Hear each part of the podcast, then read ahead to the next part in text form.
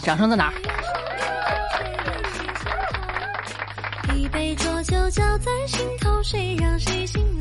真是的，一两期节目不开车，你们一个二个就跟。怎么说呢啊，就跟渴了好几天的这个在沙漠里的人一样。楚老师开个车吧，楚老师讲点不让说的吧。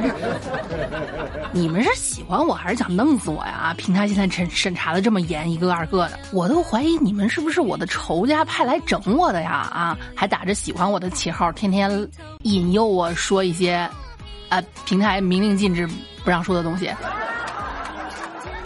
过分啊！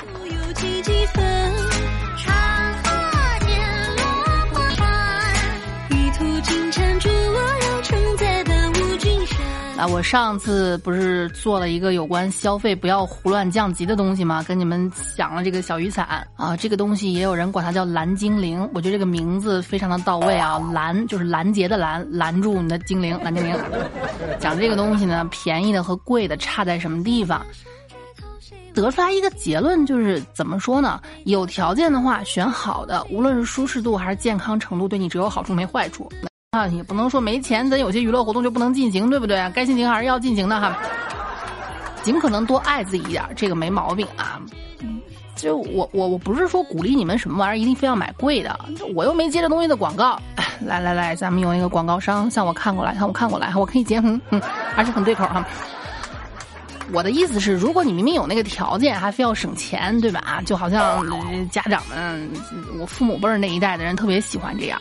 嗯，怎怎么说呢？就就像我给你们举的例子啊，呃好几万一平的房子，堆垃圾，啊然后那水果呢，先捡坏的吃，坏的吃完好的也坏了，就是没有必要这样。在能够讲究的时候，不要将就，因为对身体的伤害有时候是不可逆的，对吧？然后我我今天我不是忙了差不多一个月的时间，今天才来翻一翻听众朋友们的留言啊。某位不愿意透露姓名的这位叫不愿装傻的听众朋友说，五十秒就解决，这个钱花的不值得。呀，真多吃点好吃的补补身子吧，真的啊，这身体是革命的本钱哈。还有问我。周五还在流浪，小纯喜欢什么味儿？别闹啊！清心寡欲了，我这这是把年纪了问这种问题。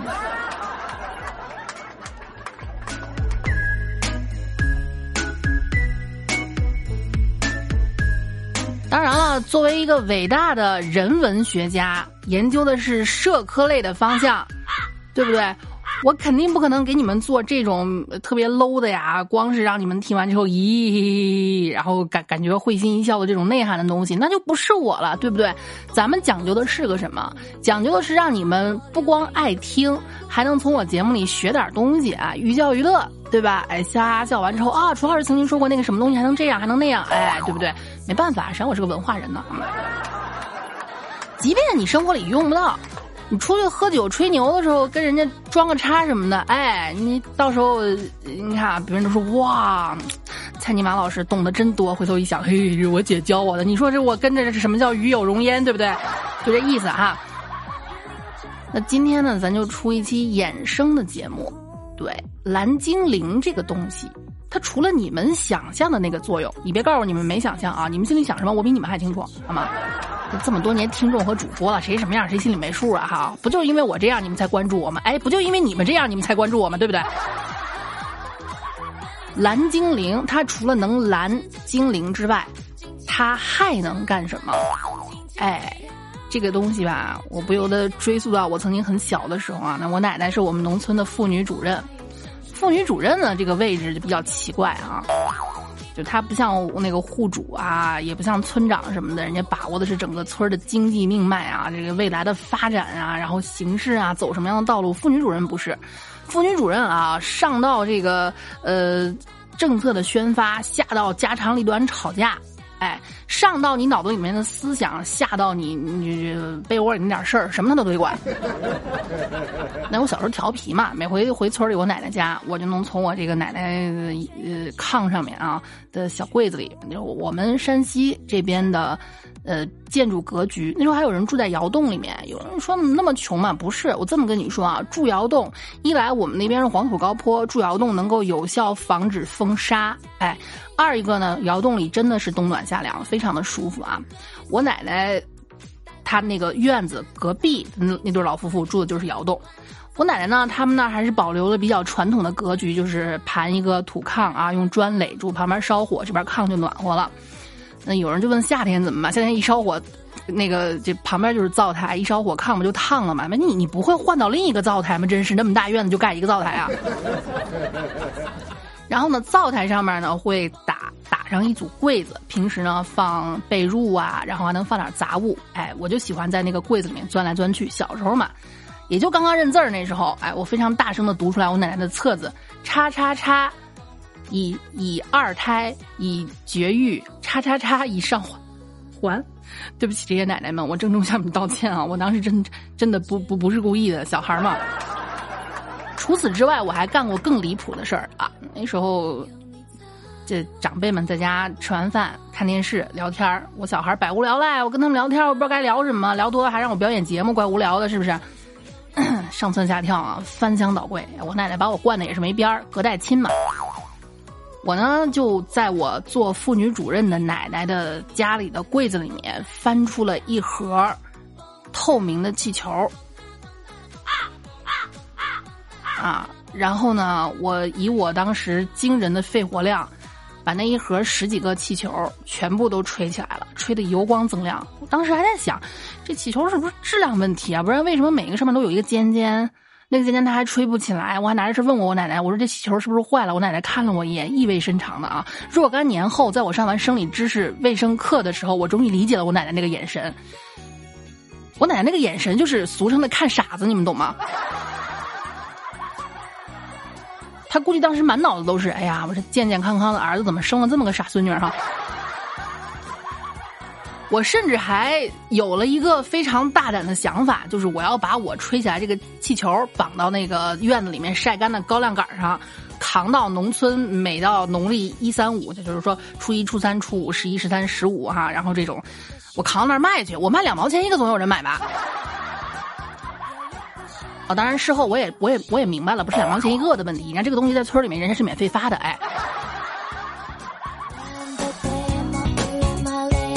全是真事儿啊！我也不知道我奶奶是怎么忍着没打死我的，而且我还浪费了人家这么多公共资源。不知道后我后来我爸妈有没有赔给我奶奶？反正就是这种神奇的东西啊！它到底除了蓝精灵还有什么用？首先呢，我觉得通过我刚才的描述，你们应该也能猜到了啊，哄小孩玩，对不对？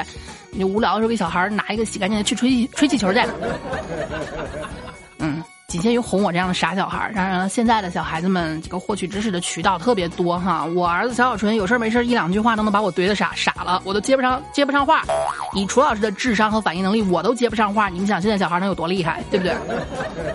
好，不跟你们开玩笑了，哄孩子这是我纯纯属我我我扯淡啊，纯属我扯淡，你们不不要往心里去。后来上了大学之后啊，我我是非常清楚各个地方其实。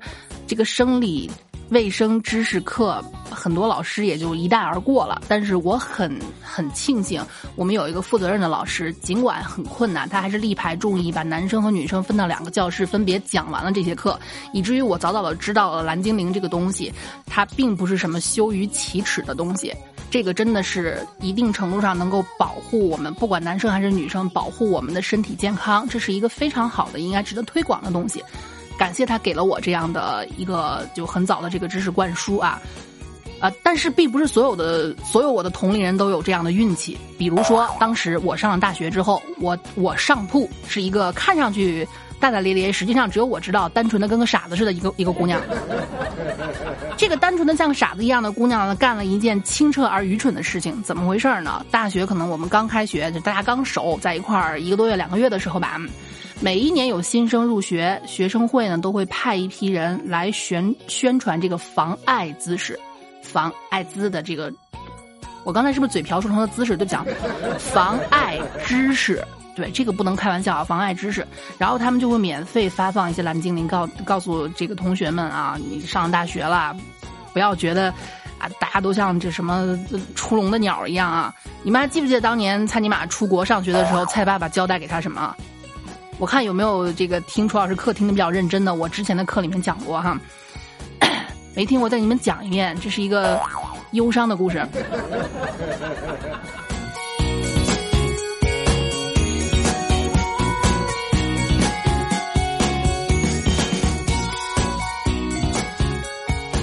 是这么回事啊，出国嘛，你这在国外，咱咱们国家相比较来说还是比较含蓄的啊，讲究一个，嗯，这个就是婚前同居这种事儿都是近些年才有的，咱们国家讲究一个什么东西留到新婚之夜，是不是？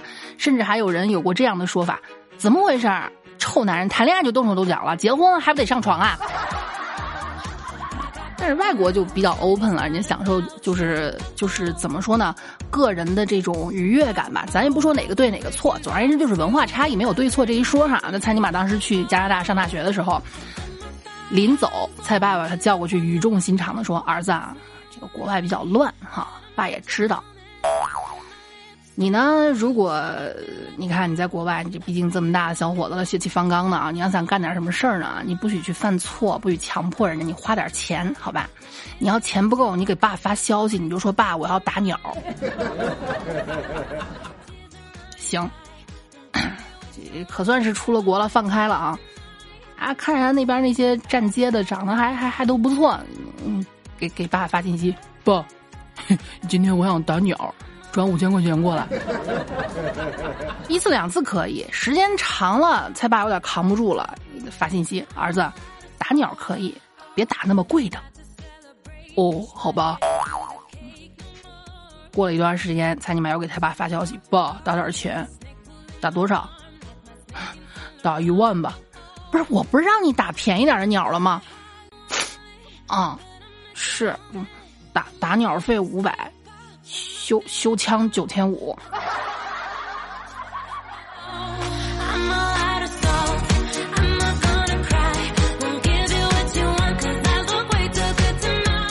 所以啊，合理宣传蓝精灵的正确使用方法，其实这是年轻人的一项最好是不要绕开的一项课题。话说回到我那个单纯的有点愚蠢的室友，他干了什么呢？宣传妨碍知识的时候，一人发了一个小蓝精灵啊。告诉你们怎么正确使用，毕竟上了大学了嘛，谈个恋爱，出去开个房，这也是人之常情，对不对？啊，一人发了一个，我那个我就随手放到我这个宿舍的桌上啊，因为上面有非常明显的这个，就是啊防预防叉叉什么的，家长也不会误会，我随手撇那儿了。某天我练琴回到宿舍，一开宿舍门，我整个人傻了，我当场都石化掉了。我的那个单纯的上铺。拿着蓝精灵装了满满一袋子的水，然后呢，正在宿舍里面疯狂的转着玩看见我回来了，还跟我说：“哎，姐，你看，姐，你看，我比他大两个月，我我是我们宿舍老四，他是老五。哎，姐，你看这个玩意儿不会破的啊！”